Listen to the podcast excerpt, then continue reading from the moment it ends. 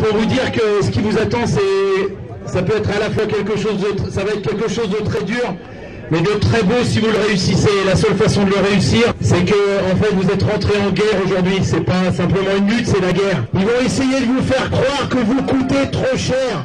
On vous explique que si vous êtes dehors, c'est à cause du coût du travail. Quelle belle blague Depuis quand les ouvriers coûtent de l'argent au patron Protéger le climat et pas le capital Protéger le climat et pas le capital Protéger le climat et pas le capital Le problème, c'est que euh, on a une, une politique qui est euh, décalée euh, sur ce qu'est la, la, la société réelle, quoi. Et, enfin, la société de la rue, la société du quartier, la société de la ville. Ouais, c'est sûr, j'ai fait passer des gens, mais moi, je m'en fous de leur loi. Enfin, c'est pas que je m'en fous de leur loi, c'est que je vais pas demander les papiers aux gens de savoir s'ils ont leurs papiers, ils ont pas leurs papiers. Si la loi, c'est ça, ben, il faut changer les lois, puis c'est tout, quoi. Allez, bonsoir, c'est Grégor. Chaque semaine sur les côtes des Garrigues à Montpellier, Canal Sud à Toulouse, à Local, à Saint-Jean, et bien évidemment Radio Primitive à Reims, où cette émission est réalisée. Les Grégor, une parole anarchiste communiste.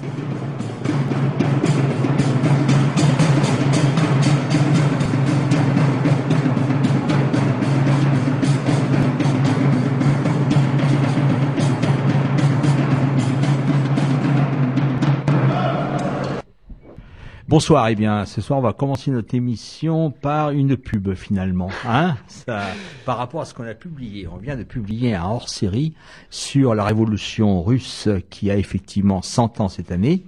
C'est un regard évidemment anarchiste. Hein, c'est pas, vous lirez pas, euh, comment dire, la prose de Trotsky ni de Lénine dedans. Euh, alors, c'est un numéro que vous pouvez trouver dans les kiosques encore euh, jusqu'à la fin du mois de, de, de décembre exactement. C'est un numéro qui est très copieux, 56 pages.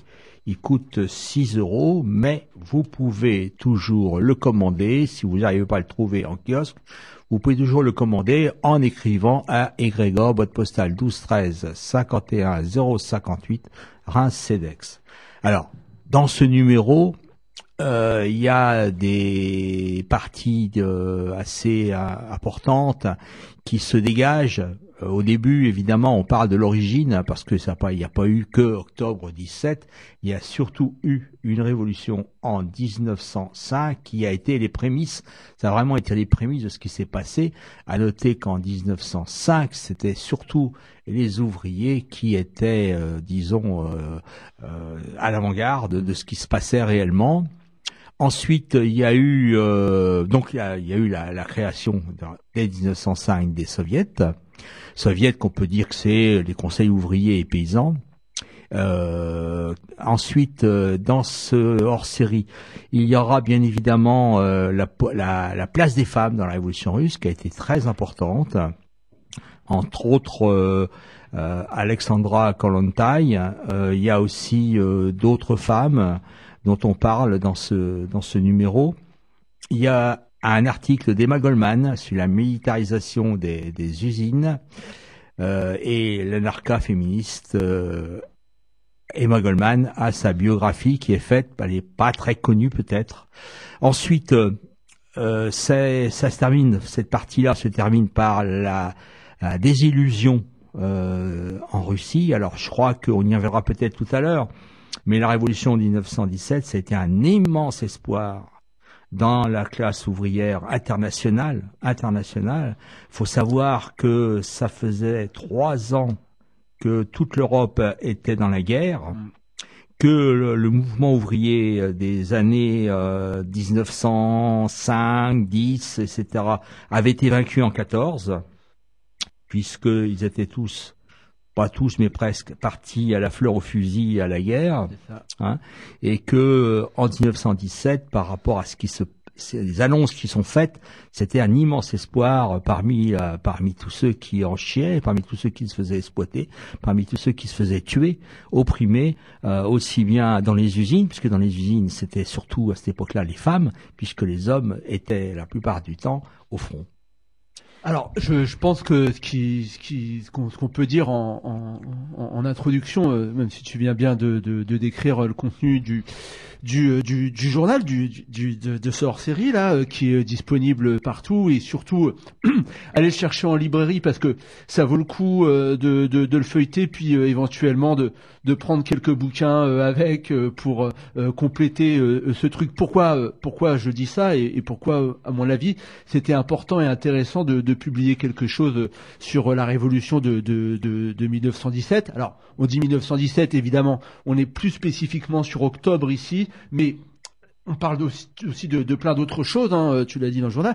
Mais déjà, d'une part, parce que euh, il est évident que pour avoir une voix au chapitre en tant qu'anarchiste sur un des événements les plus importants du XXe siècle, c'est même un des événements fondateurs du XXe siècle, puisque euh, à partir de ce moment-là, il va y avoir une vision du monde et un monde qui va être partagé soit pour l'URSS, soit contre l'URSS pas seulement évidemment, mais en tous les cas, ça va vraiment. Il y aura deux blocs, euh, hein, l'est et l'ouest. tout à hein. fait. Euh, et il faudra même euh, se positionner par rapport à ça. Il y aura difficilement de troisième voie qui pourra venir. Donc c'est vraiment un, moment important dans l'histoire de l'humanité, qu'on soit attiré ou intéressé par les thèses communistes ou pas. Mais pour nous, c'était encore plus important de, de, de, faire quelque chose de dessus, parce que en tant qu'anarchiste, évidemment, la question de la révolution russe, elle est souvent soit tabou, soit mal interprétée, soit en tous les cas, on a pas forcément voix au chapitre, quoi.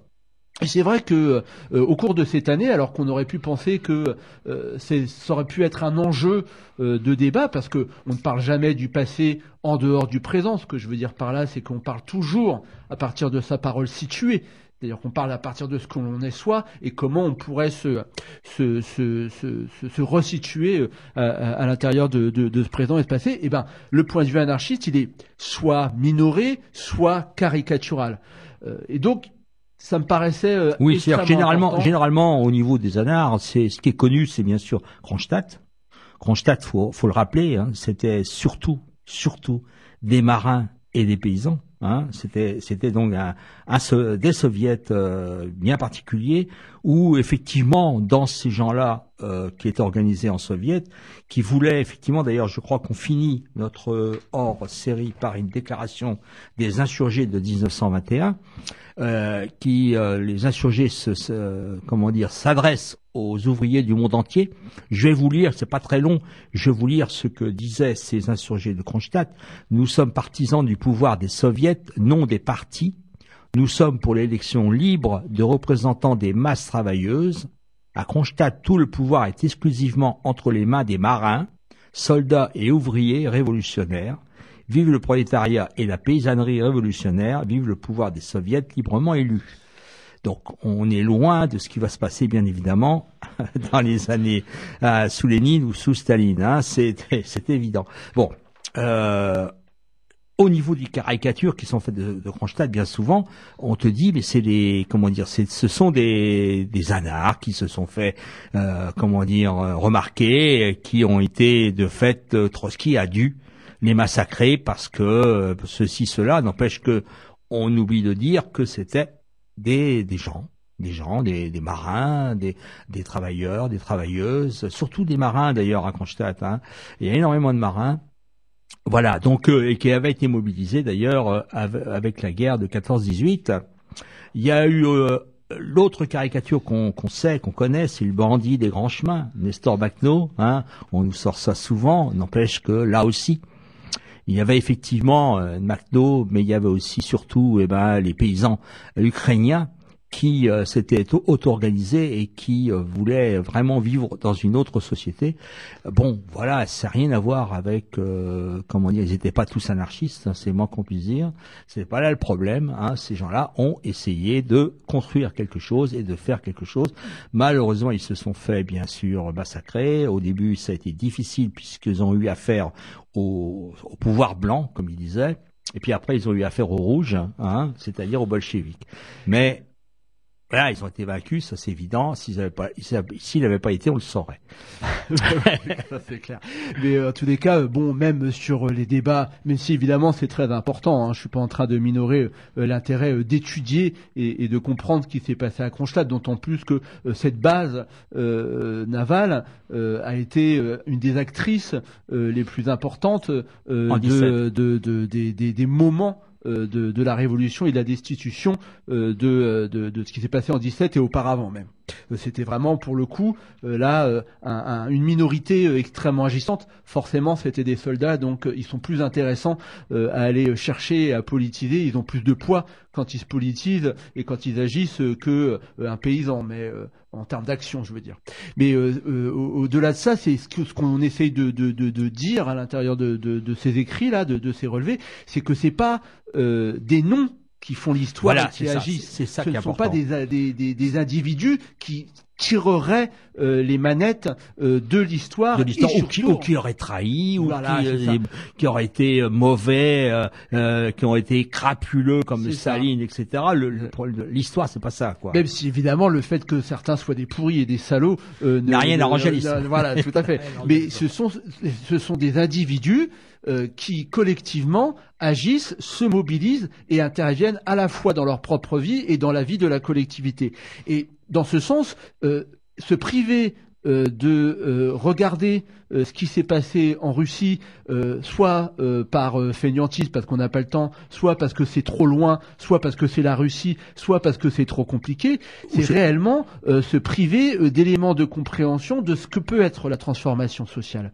Ce que je veux dire par là, c'est que évidemment, tu l'as dit, après trois longues années de guerre, dans les rangs d'une armée vétuste et mal équipée, euh, à l'intérieur d'une société autocratique, euh, multiséculaire, euh, de droit divin, où le servage n'avait été aboli que quelques 60 ans auparavant, donc on va dire dans un état de composition sociale extrêmement faible, avec une révolution industrielle qui explosait et qui avait paupérisé une grande masse des ouvriers ou des petits artisans qui étaient là, qui se retrouvaient aller dans des usines dans des conditions de vie assez lamentable. Il y a d'ailleurs euh, un article sur l'apparition euh, de cette figure euh, de l'ouvrier des usines.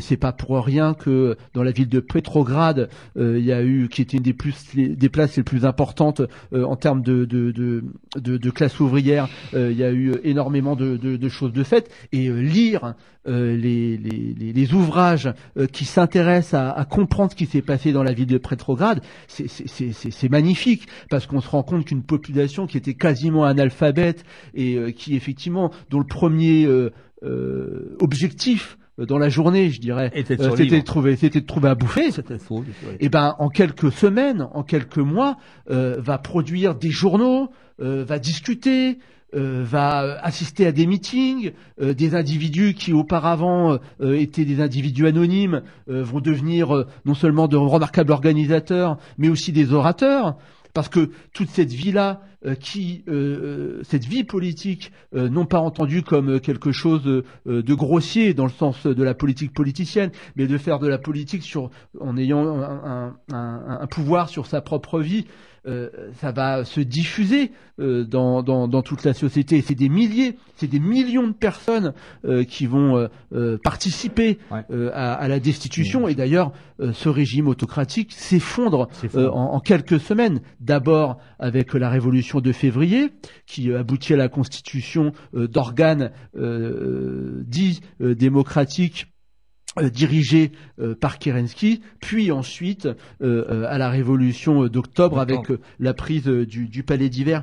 Et moi, je crois que c'est vraiment très intéressant. Il y a aussi quelques pages sur la forme spécifique de cette révolution russe qui est le soviet le Conseil, euh, qui donnera euh, son nom notamment à la République euh, URSS, Union des républiques socialistes soviétiques, organisée sous forme de Conseil, même si évidemment au cours du temps la forme soviète et ce nom, mais quand même, s'arrête. Et puis pour nous, il y aura tout un courant politique qu'on appellera le, le, le conseillisme.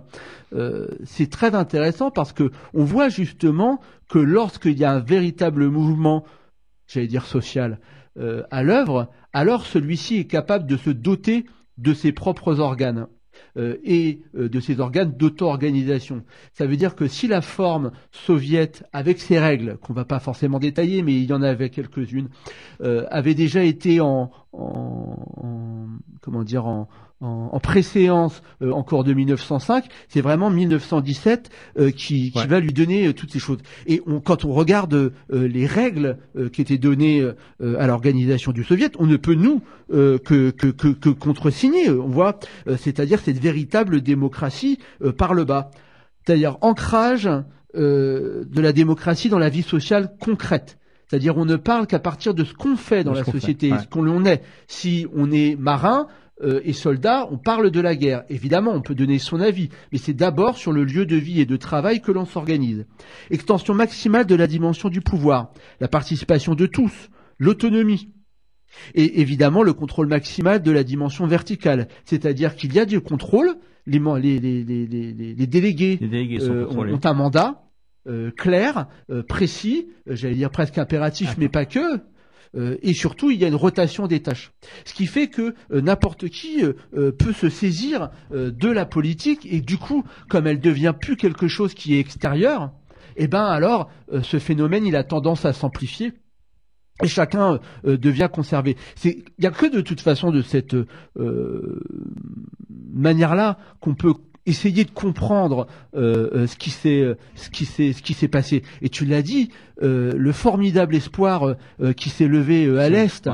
euh, où justement tous les gens qui étaient euh, complètement euh, laminés euh, après euh, l'union sacrée et euh, euh, comment dire euh, cette, cette, cette, cette boucherie, ces trois ans de boucherie, même s'il faudra un an pour pour, Ça pour gagner. Ceux qui ont été capables d'apporter la paix, ce sont les révolutionnaires. Quoi. La transformation de la guerre impérialiste en guerre civile, bien sûr, parce que bon, malheureusement, c'est pas traité dans, dans, dans ce magazine, mais il y a la dimension de la guerre, puisque évidemment toutes les puissances euh, occidentales et capitalistes vont se liguer euh, pour pouvoir euh, écraser euh, cette, cet embryon euh, de, de, de nouvelle société ou cette révolution, un peu euh, comme euh, lors de la révolution C'est sûr que les, bour- les bourgeois ont peur. Hein. Ah ben oui. Euh, et puis ils ont sous la main euh, des Russes blancs euh, qui euh, là euh, jouent à qui tout double. Euh, soit ils gagnent et ils récupèrent un peu de leurs privilèges, soit ils perdent et ils perdent tout. Euh, Et ils ont tout euh, perdu. et ils ont tout perdu. Non, Euh, enfin, bon, il y en ah, a certains qui ont quand même certains, réussi. oui, euh, oui. ouais. Et, euh, et donc, il va y avoir euh, véritablement une guerre civile pendant 4 à 5 ans euh, qui vont, euh, se, qui va se, pardon, euh, se dérouler et créer justement cette ambiance ensuite qui va évoluer comme euh, selon les termes pour ceux qui se rappellent de leur cours, euh, de, au- vers le communisme de guerre et euh, vers cette barbarie euh, que va être les années 1924 ou 1930. Bon, tout ça, ça mérite en tous des cas d'être discuté, non pas pour euh, l'idolâtrer et en faire euh, quelque chose euh, d'indépassable, mais au contraire pour essayer, nous, de trouver les, éléments qui pourraient éventuellement nous inspirer pour comprendre ce qui se passe aujourd'hui d'une part et ce qu'on peut faire et ce qu'éventuellement il y, a, y a moins à faire. Et l'avantage, c'est que on en plus on donne des extraits de textes qui malheureusement euh, sont euh, et bien sûr euh, oubliés. Euh, je pense que c'est euh, oublié ou pas ou peu connu. Peu Euh, Par connu, exemple, il y a euh, euh, dans ce on, on publie euh, deux textes quoi d'Anton euh, Siliga qui euh, n'est pas du tout anarchiste, c'est moins qu'on puisse dire, puisque c'était un communiste euh, yougoslave qui euh, après euh, s'est rendu compte de ce qui se passait là-bas euh, en, en, Ru- en- en Russie et qui a été bien sûr, il a, il a failli mourir. Je crois même qu'il est mort en prison. C'est quelqu'un qui a écrit beaucoup de choses et qui a écrit tout le phénomène de, de la prise de pouvoir des bolcheviks avec ses conséquences au niveau des gens. Hein, puisque faut se rappeler, tout de même, il y a eu la famine euh, Ouais, ouais, dès 1921, hein, alors que les dirigeants euh, bolcheviques, eux, mangeaient bien et festoyaient bien, c'est moins qu'on puisse dire. C'était une anecdote, mais c'est une anecdote assez significative de toute façon. Ensuite, euh, il y a eu quand même au niveau euh, de, ces, de ces gens qui se sont euh, réclamés à un moment donné de Lénine ou, du communisme, il y a eu quand même un certain nombre de gens qui ont pris conscience de, de, de c'est pas des erreurs qui ont été faites, mais c'était finalement la prise de pouvoir de l'État par des gens qui, au niveau, qui se réclamaient comme étant le prolétariat, qui n'avait rien à voir avec le prolétariat, et qui finalement, quand ils ont eu le pouvoir d'État, ils avaient qu'une seule chose en tête, c'est le garder.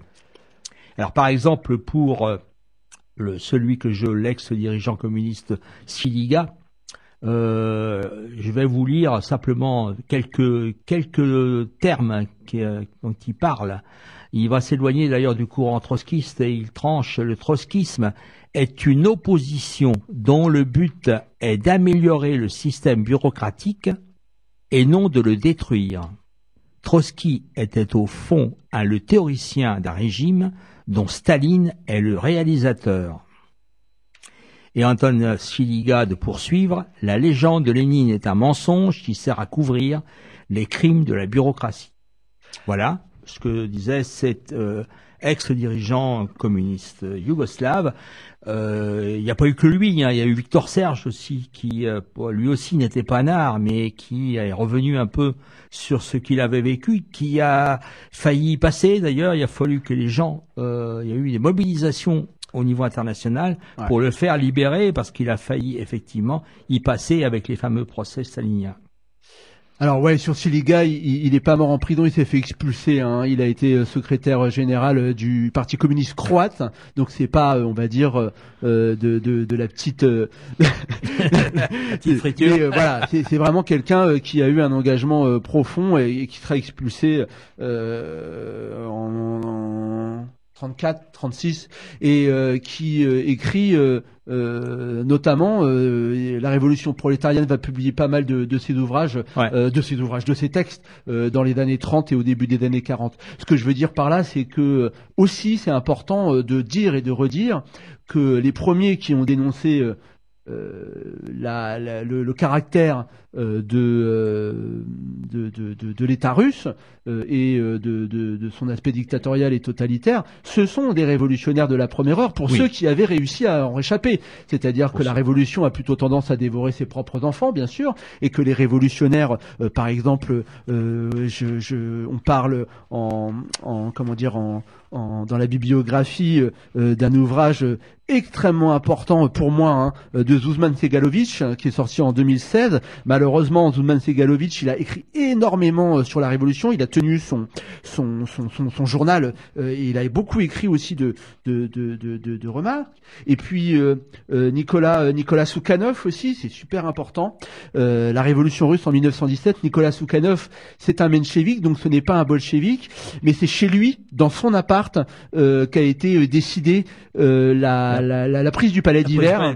Euh, il le raconte euh, dans, dans, dans, son truc. Et alors, euh, pour vous dire, quand même aussi, la, la, pauvreté de, de, de l'édition française, ce journal de, de, Nicolas Soukhanov, il y a sept volumes, il y a plus de 3000 pages, et la dernière édition date de 1966, 462 pages. quoi. Donc s'il y en a un qui veut un jour s'y mettre, et eh ben ce, ce, brave Nicolas Soukhanov hein, sera arrêté deux fois libéré et puis finalement fusillé en juin 1940 quoi alors que c'était chez lui euh, que avait été décidé certainement l'acte euh, le coup de poker, euh, des bolcheviks qu'allait faire basculer les choses quoi.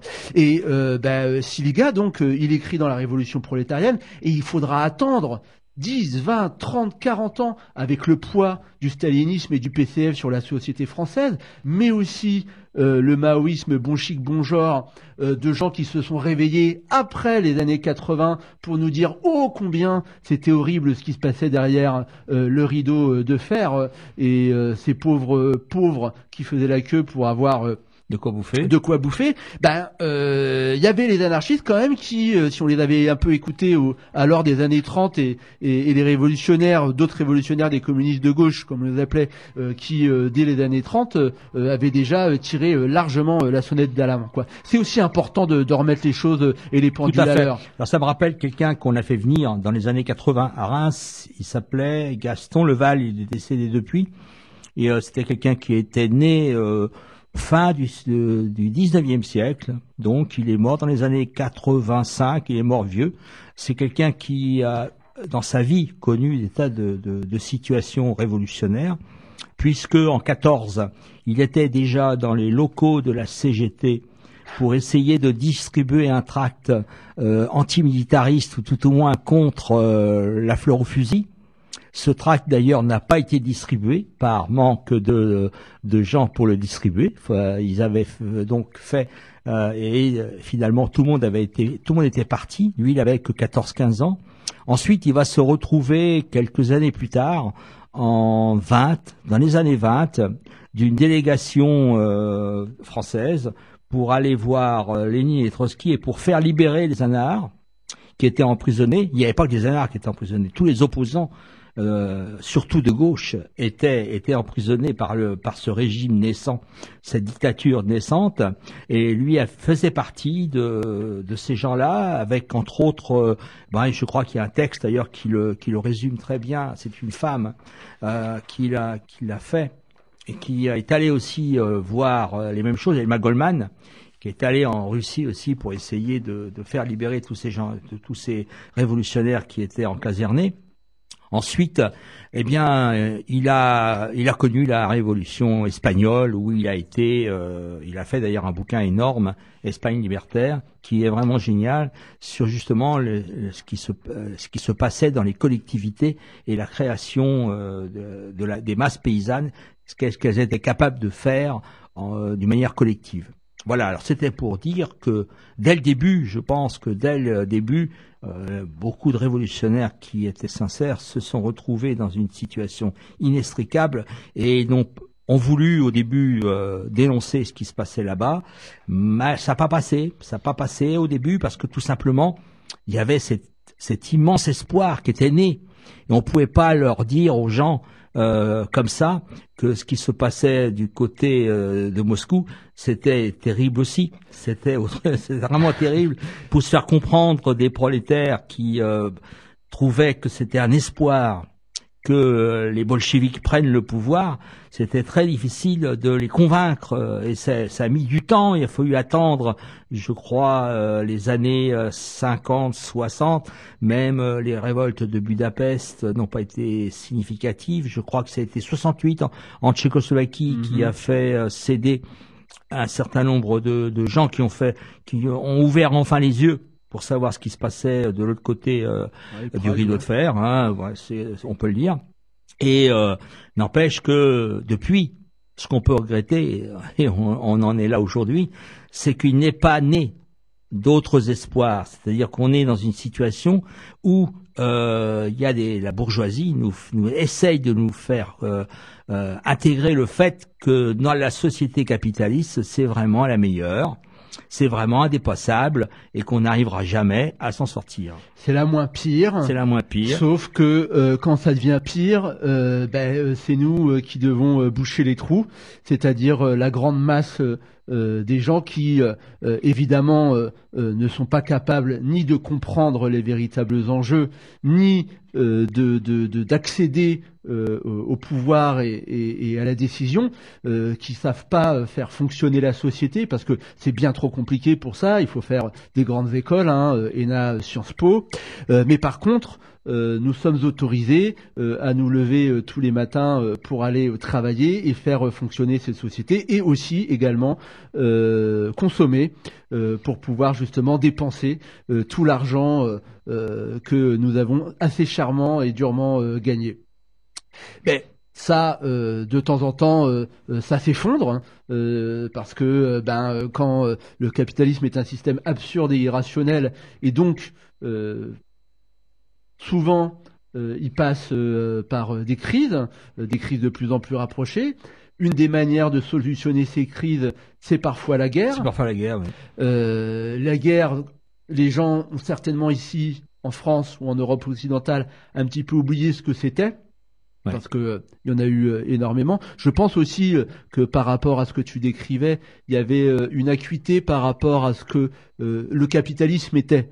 C'est-à-dire que euh, c'est vrai que euh, la participation euh, à la consommation par les Trente Glorieuses a un petit peu adouci, euh, ce qu'a peut être l'exploitation. Or, aujourd'hui, euh, on se rend compte que, euh, et ça va continuer avec euh, euh, les différentes euh, réformes, contre-réformes qui vont passer. On va revenir, à, j'allais dire, euh, à une exploitation à l'os, euh, où on embauche et on débauche le matin, le jour, et que effectivement là, on va se rendre compte que, eh ben finalement, euh, tout ça n'est pas aussi, euh, comment dire, fair play euh, qu'on pourrait l'imaginer. Alors certainement, euh, les gens des années 30 te disaient, d'accord, c'est peut-être pas rigolo en Russie, et, euh, et, et- et les gens, les bolcheviks sont pas sympas, mais pour les mater, ces bourgeois qui nous ont fait euh, envoyer euh, dans la boue euh, pendant quatre ans, il faut bien au moins ça. Et même s'il y a un peu euh, de taches sur les murs, quoi, que c'est pas super clean, euh, ben c'est pas grave, ça vaut le coup au moins de faire un effort, quoi. Et puis si c'est pas nous, ça sera la prochaine génération. Et justement, ce que disaient euh, et ce que disent euh, les textes euh, qui sont proposés, les textes anarchistes, c'est que le fond, souvent, euh, c'est euh, la forme qui remonte à la surface Ouais. et que évidemment euh, que euh, on est dans une guerre civile et qu'il y a un affrontement, mais qu'il faut quand même essayer au maximum euh, de garder euh, ces, euh, ces, ces, ces méthodes euh, et en tous les cas euh, que ces méthodes, si elles viennent, elles proviennent d'une analyse de la situation, elles sont aussi importantes dans le sens où elles donnent euh, un style et une ligne politique. Et on voit euh, que ces questions-là, elles étaient vraiment posées, que les gens se, se, se la posaient. Tu parlais de Macno. Alors, évidemment, en France, on n'est pas super aidé parce que d'une part, on a eu les Stalles avec le PCF, et puis on a eu un auteur qui s'appelle Joseph Kessel, euh, Kessel ou Conrad? J'ai un, j'ai un trou de mémoire, peu grave, qui a écrit un bouquin qui s'appelle Macno et sa juive, où là, euh, vraiment, euh, ça a été euh, vraiment fort. Mais Macno, c'est pas ça, quoi. C'est non seulement quelqu'un qui a été capable de porter euh, euh, des méthodes euh, d'organisation, mais des dizaines et des dizaines de militants anarchistes en Ukraine qui se sont allés au peuple, qui se sont déplacés pendant des années, des années avant la guerre civile, et qui ont été capables, en prenant des méthodes de démocratie directe, qu'on a appelé le NABAT, c'est-à-dire l'Assemblée qui décide, on élit les officiers, les officiers tournent, les stratégies sont votées, euh, c'est-à-dire que rien ne se fait euh, sans les autres, euh, etc., etc., quoi. Tout ça, ça, ça crée un mouvement qui est fort parce qu'il est conscient de lui-même. Et c'est ce qu'écrit euh, Macno dans plusieurs de ses textes. C'est ce qu'écrit également Victor Cherche. Alors, évidemment, il fait 56 pages ce numéro et vous voyez, on en parle déjà depuis une demi-heure. On, pourrait en parler pendant des heures et des heures. C'est une base. C'est une base de discussion. C'est une base pour les gens qui auraient envie de savoir euh, euh, comment nous on voit siècle, ce qui s'est passé il y a un siècle, mais c'est surtout une base de départ pour aller euh, vers autre chose. Aller vers quoi? Vers une discussion. Ça, c'est sûr que euh, que ça soit dans la rue ou, ou peut-être euh, sous d'autres formes. Je sais qu'il y a des discussions qui vont être organisées euh, de ci de là. Il y en a déjà eu une, une à Toulouse. Ah, vous l'avez raté, tant pis. Euh, les Toulousains, il fallait y aller. Où ça a plutôt bien marché parce que quelque part, euh, en étant justement dégagé de de tous ces poids euh, idéologiques, euh, ça permet de redécouvrir des choses et d'un peu mieux discuter. Et puis euh, surtout pour que le lecteur aille lui de lui-même chercher des livres, des films, des débats, de la radio. Alors évidemment, les acteurs, il y en a plus, Évidemment, oui. mais euh, euh, il y a quand même quelques traces euh, qui, euh, qui, qui, qui restent aujourd'hui, euh, pas seulement de la lecture, mais aussi euh, des films et, des entretiens. Il y a Lina euh, qui a, a, a publié euh, des trucs sur son site euh, extrêmement intéressants. Il y a une très très belle euh, biographie. euh, euh, euh, de, de- de- de Pierre Pascal, euh, qui est un, un jeune militaire russe euh, qui va faire partie de la délégation militaire euh, à Moscou et qui est un chrétien et qui va donner dix ans de sa vie euh, à la révolution russe parce qu'il va devenir euh, complètement illuminé.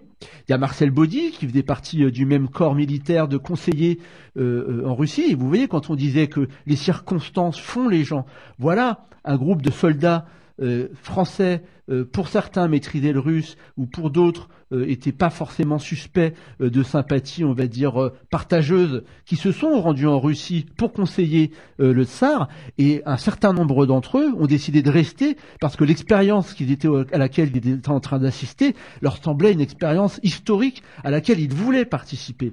Euh, Il y a aussi euh, pour ceux qui ne connaîtraient rien du tout de la révolution russe et qui seraient un peu intimidés euh, par l'aspect politique euh, et théorique de toutes les choses dont on vient discuter, un livre qui pour moi euh, faut absolument lire, surtout si on est euh, J'allais dire encore euh, dans un certain romantisme révolutionnaire, c'est dix jours qui ébranlèrent le monde de John Reed. Si vous n'avez pas les, moyens ou que vous ne le trouvez pas, vous écrivez, on vous l'enverra avec je m'y engage avec grand plaisir, parce que là on a un journaliste américain qui va assister à la révolution russe et euh, qui va euh, s'engager euh, de tout son être euh, là aussi, puisqu'il mourra euh, en Russie. C'est le seul Américain qui sera enterré sur la place rouge et qui, lorsqu'il va rentrer à l'intérieur de son pays, aux États-Unis, avec évidemment énormément de difficultés, parce qu'il est suspecté de tout un tas de, de sympathies, et c'est le cas, mais va avoir la capacité de retranscrire cette aventure dans ce livre, Dix jours qui euh, ébranlèrent le monde, et dans les journaux. Et euh, ça sera également le support euh, pour lui d'une activité euh, de propagande pour la rupture euh, du Parti socialiste américain et pour la constitution du Parti communiste américain. Et alors à l'intérieur de, son ouvrage, on voit à la fois tout l'enthousiasme et toutes les difficultés euh, que rencontrent ses conférences, euh, sa propagande, mais aussi euh, euh, la répression. Euh, parce que les puissances occidentales voient effectivement, comme tu l'as dit, d'un très mauvais œil euh, cet espoir euh, qui se développe à l'est et qui pourrait éventuellement euh, influencer euh, euh, ses propres gueux, quoi. Il faudrait pas que Ce cette le bonne cas. idée, Ce Ben qui ouais, était le cas. hein. faudrait pas que cette bonne idée euh, euh, euh, se, se, se, se partage, quoi. Alors, ben euh, euh, voilà, euh, cours alternatif hors série. Oui. On vend donc euh, jusqu'à fin décembre dans, la- dans Ouais. certains bons kiosques. Et si vous n'arrivez pas à le trouver, eh ben n'hésitez pas à le commander. Egrégor, boîte postale 12 euh, 80 213. Oui, c'est pas 12 13, c'est Oui. 80 Ça a changé. 213 51 058 à Reims Cedex. Et ça coûte 6 euros et les chèques sont à faire à l'ordre de la galère. La galère. Euh, Qu'est-ce qu'on va écouter comme musique? Oh, bon, On va écouter évidemment, euh, c'était obligatoire. On va écouter la Machnochina euh, si, si, si notre technicien préféré la trouve.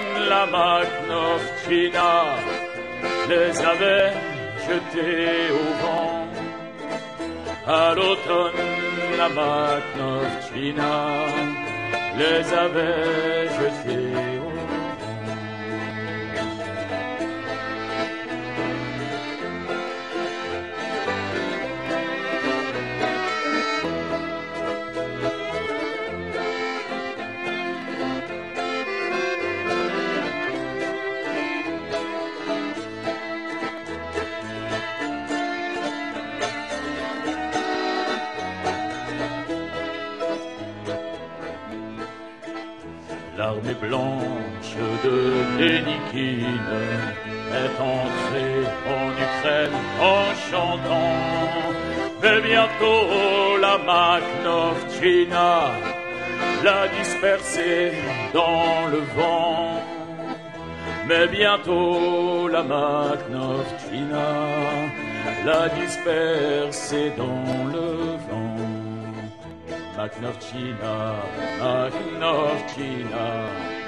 Armée noire de nos partisans qui combattaient en Ukraine contre les rouges et les blancs qui combattaient en Ukraine contre les rouges et les blancs.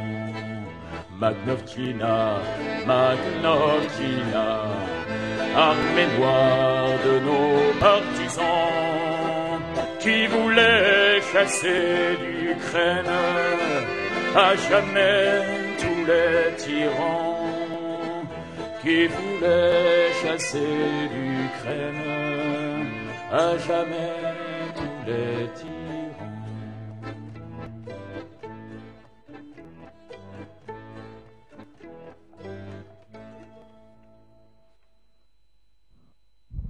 Ah, c'est joli, hein Oui. C'est- pas Bérarier Noir hein, qui a écrit la Makhnovchina, faut, faut le dire. C'est pas non plus euh, les partisans de, de Makhno, euh, c'est quelque chose qui a été créé beaucoup plus tardivement après par euh, Étienne Rodagil. Euh, alors évidemment, euh, beaucoup plus connu euh, pour ses talents de parolier dans la variétoche française. Mais Étienne Rodagil, c'était le fils d'un républicain espagnol, donc qui avait conservé un intérêt et un attachement par rapport à ces questions-là. Et donc c'est lui qui a écrit les paroles. Et euh, la, la musique est reprise d'une d'un- de, la Varsovienne, hein, euh, qui est euh, un chant russe sur lequel on avait mis aussi des paroles plutôt bolcheviques pour le coup, mais qui a été repris et qui sur lequel Étienne Rodagil a écrit ses, petites paroles très très rapidement. Voilà.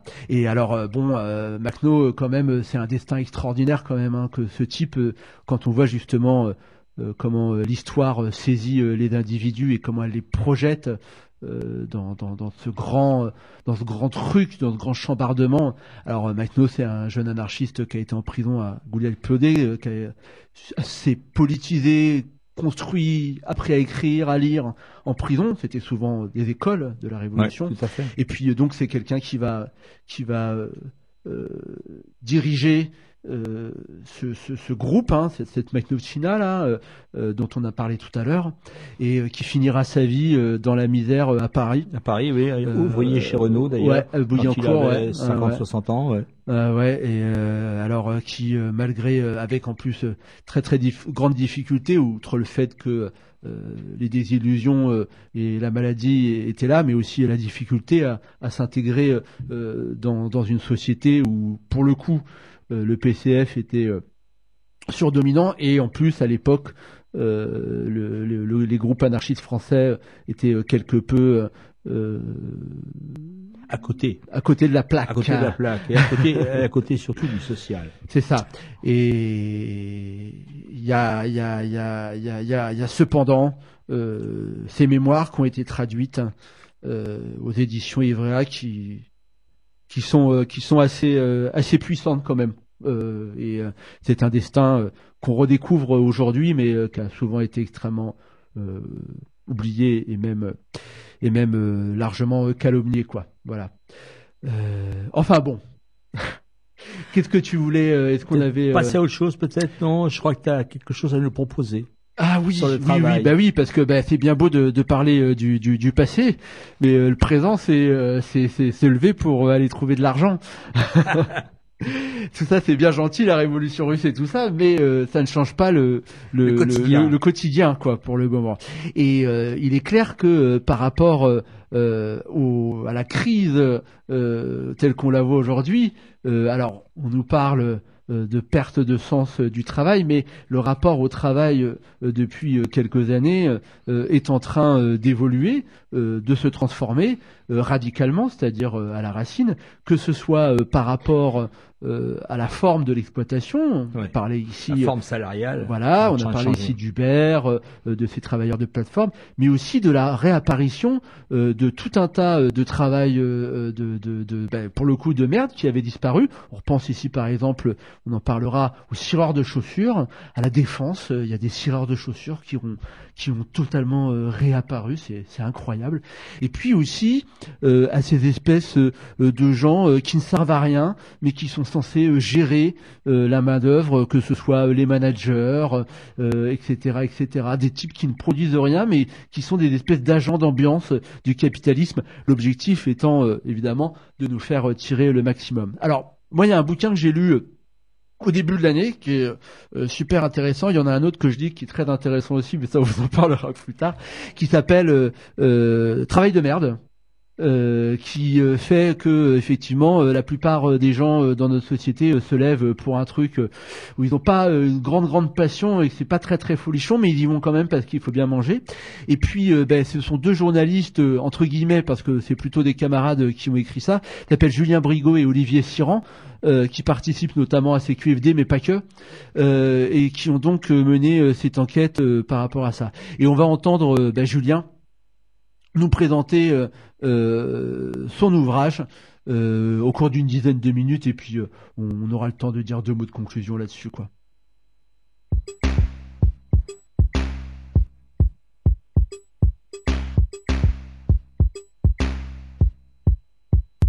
Les boulots de merde, c'est pas vraiment une catégorie scientifique, objectivable. C'est plus un, fil rouge que l'on a utilisé pour qualifier euh, euh, tout d'abord des métiers où l'on met sa vie et son intégrité physique en jeu. Le, summum du boulot de merde, c'est quand même celui qui risque de vous prendre la vie. Ça, c'est quand même euh, sur les chantiers, dans les usines et dans dans certaines usines où on, véritablement on perd sa santé au travail. Ça, c'est vraiment une première catégorie de, de boulot de merde. Ce qu'on a identifié un petit peu dans, dans notre euh, ouvrage avec Olivier Siran, c'est trois catégories de boulot de merde. Le premier, c'est les boulots extrêmement serviles qui n'existent que par l'explosion des inégalités. C'est-à-dire, par exemple, le cireur de chaussures, c'est une activité qui, qui revient en France, euh, sous la dénomination économie sociale et solidaire d'ailleurs, c'est assez, c'est assez intéressant. Euh, le la deuxième catégorie, ça serait les métiers utiles, mais devenus euh, merdiques du fait, eh bien, par exemple, de l'austérité euh, ou de, de l'invasion des, des logiques managériales privées, hein, qui font que des métiers particulièrement utiles, comme enseignants, euh, infirmières, euh, eh bien, deviennent euh, de véritables fardeaux pour ceux qui, exercent ces métiers. La troisième catégorie des, des boulots de merde, ce sont les, métiers nuisibles, néfastes, voire même parasites. Les métiers qui par exemple, euh, consiste à priver la collectivité du fruit de l'impôt. Euh, tous, ces, tous ces conseillers de gestion en patrimoine, ces spécialistes en défiscalisation qui permettent euh, aux grandes fortunes ou aux grands groupes euh, capitalistes eh bien de d'aller cacher le, leurs profits dans des paradis fiscaux avec l'aide de toute une ingénierie de gens formés pour ça et dont le dont l'unique objectif est effectivement d'accroître les inégalités. Ça, ça, voilà, voilà un petit peu la division qu'on a opérée de façon subjective.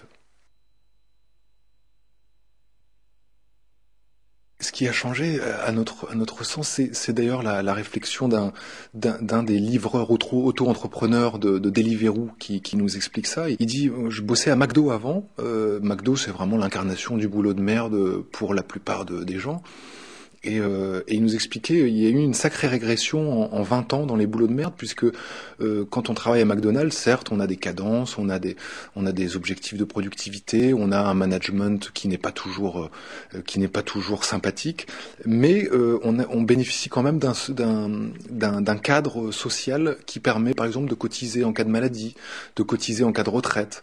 Aujourd'hui, le modèle de, des nouveaux boulots de merde, euh, au sens de l'ubérisation des métiers, euh, eh bien, ce sont des métiers où tout le monde est en roue libre euh, et, en fait, euh, on n'a plus aucune protection sociale et on devient des petits patrons, des auto-entrepreneurs de nous-mêmes. Et ça, euh, il me semble que il n'y a pas plus, plus, il y a, rien pour incarner autant une société de, de travail sans filet. Voilà, c'est un petit peu ça qui fait que il y a eu quand même il y a eu du, grignotage. Le, le patronat a grignoté petit à petit jusqu'à nous transformer en, en petits patrons. à la création de la CGT à la fin du 19e siècle. Et Émile Pouget a eu cette, cette phrase, il, disait euh, Tant que nous ne nous serons pas débarrassés des patrons, cette charognerie, euh, nous serons malheureux comme les pierres du chemin. Et c'est très intéressant de voir qu'en un siècle, le, le, le combat aujourd'hui, euh, eh bien le combat euh, semble être de, de, tout faire, par exemple, pour reconnaître la subordination, qui paraît comme un progrès par rapport à ces nouvelles formes de travail où on est effectivement s'enfiler.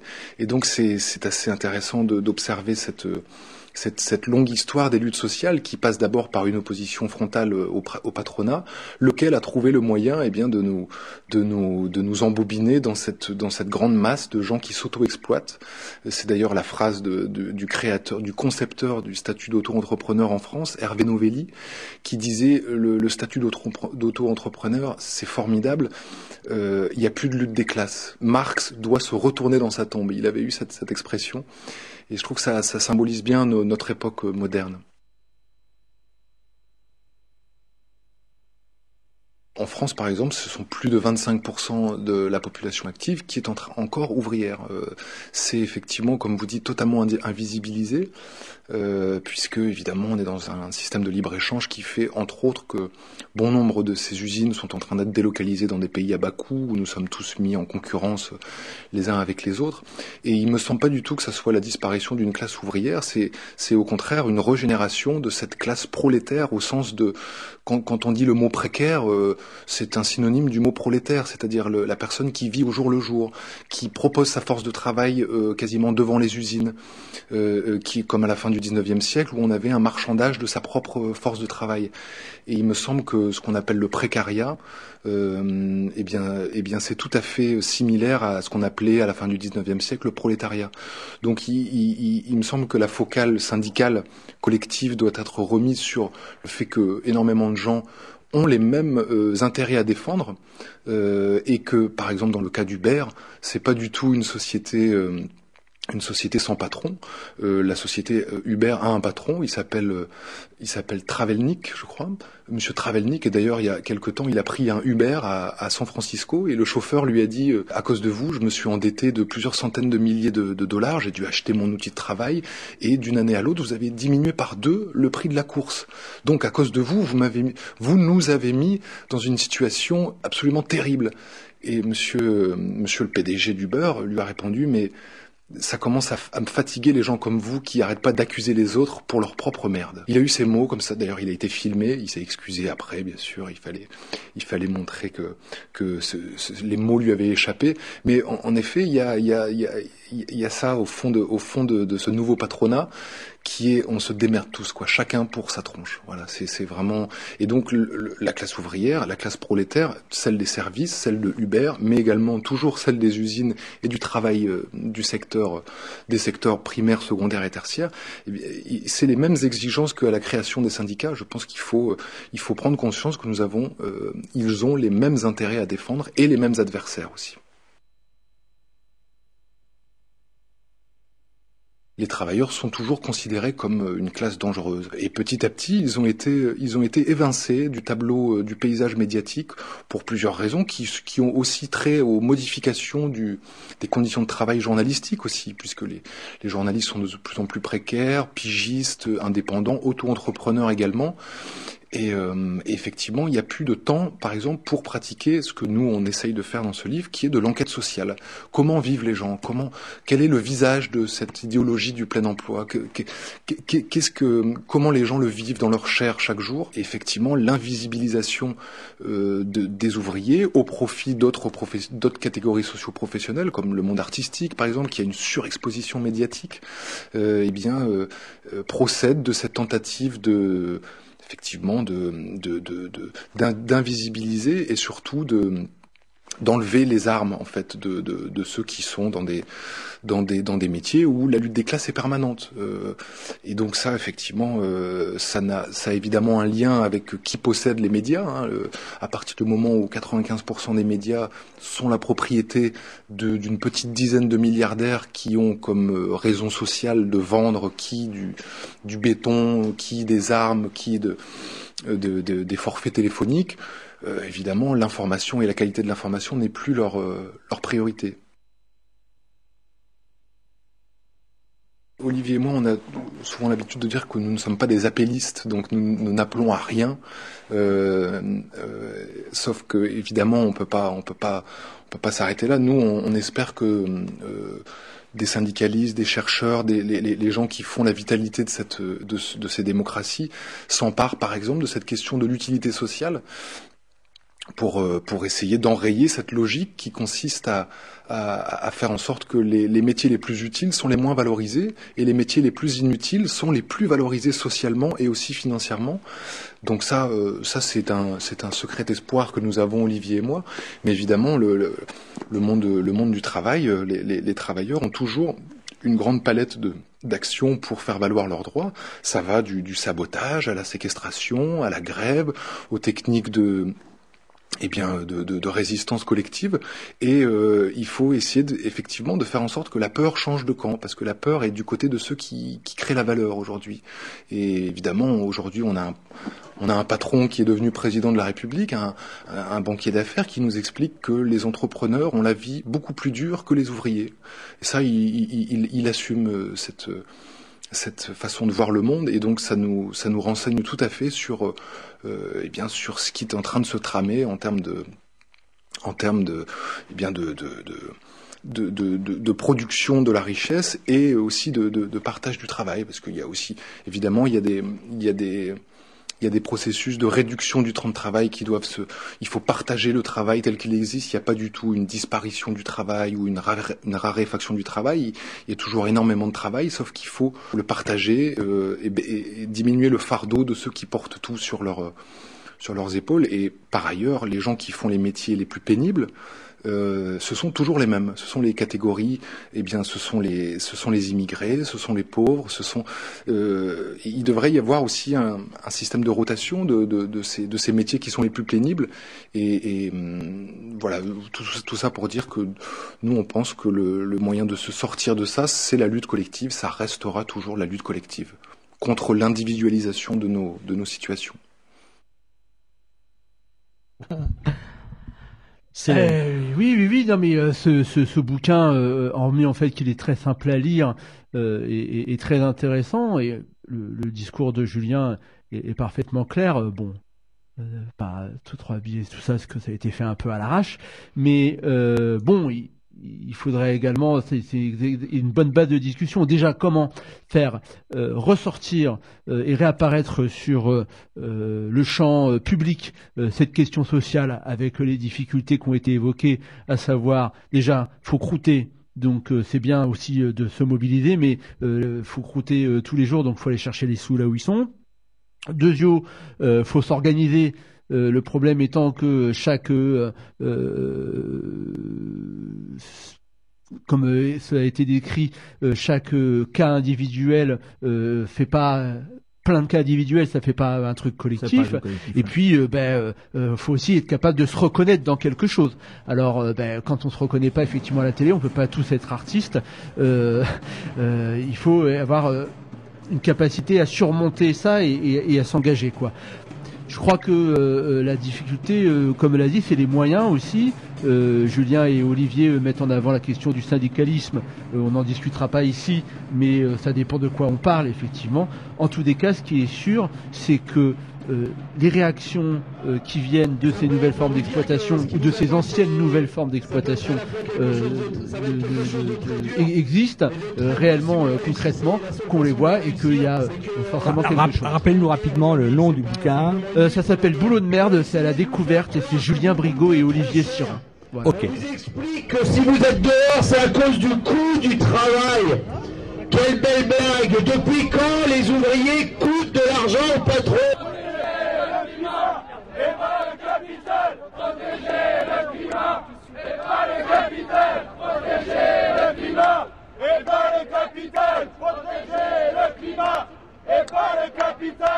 le problème, c'est que euh, on a une, une, politique qui est euh, décalée euh, sur ce qu'est la, la, la, société réelle, quoi. Et, enfin, la société de la rue, la société du quartier, la société de la ville. Ouais, c'est sûr, j'ai fait passer des gens, mais moi, je m'en fous de leur loi. Enfin, c'est pas que j'en fous de leur loi, c'est que je vais pas demander les papiers aux gens de savoir s'ils ont leurs papiers, ils ont pas leurs papiers. Si la loi, c'est ça, ben, il faut changer les lois, puis c'est tout, quoi.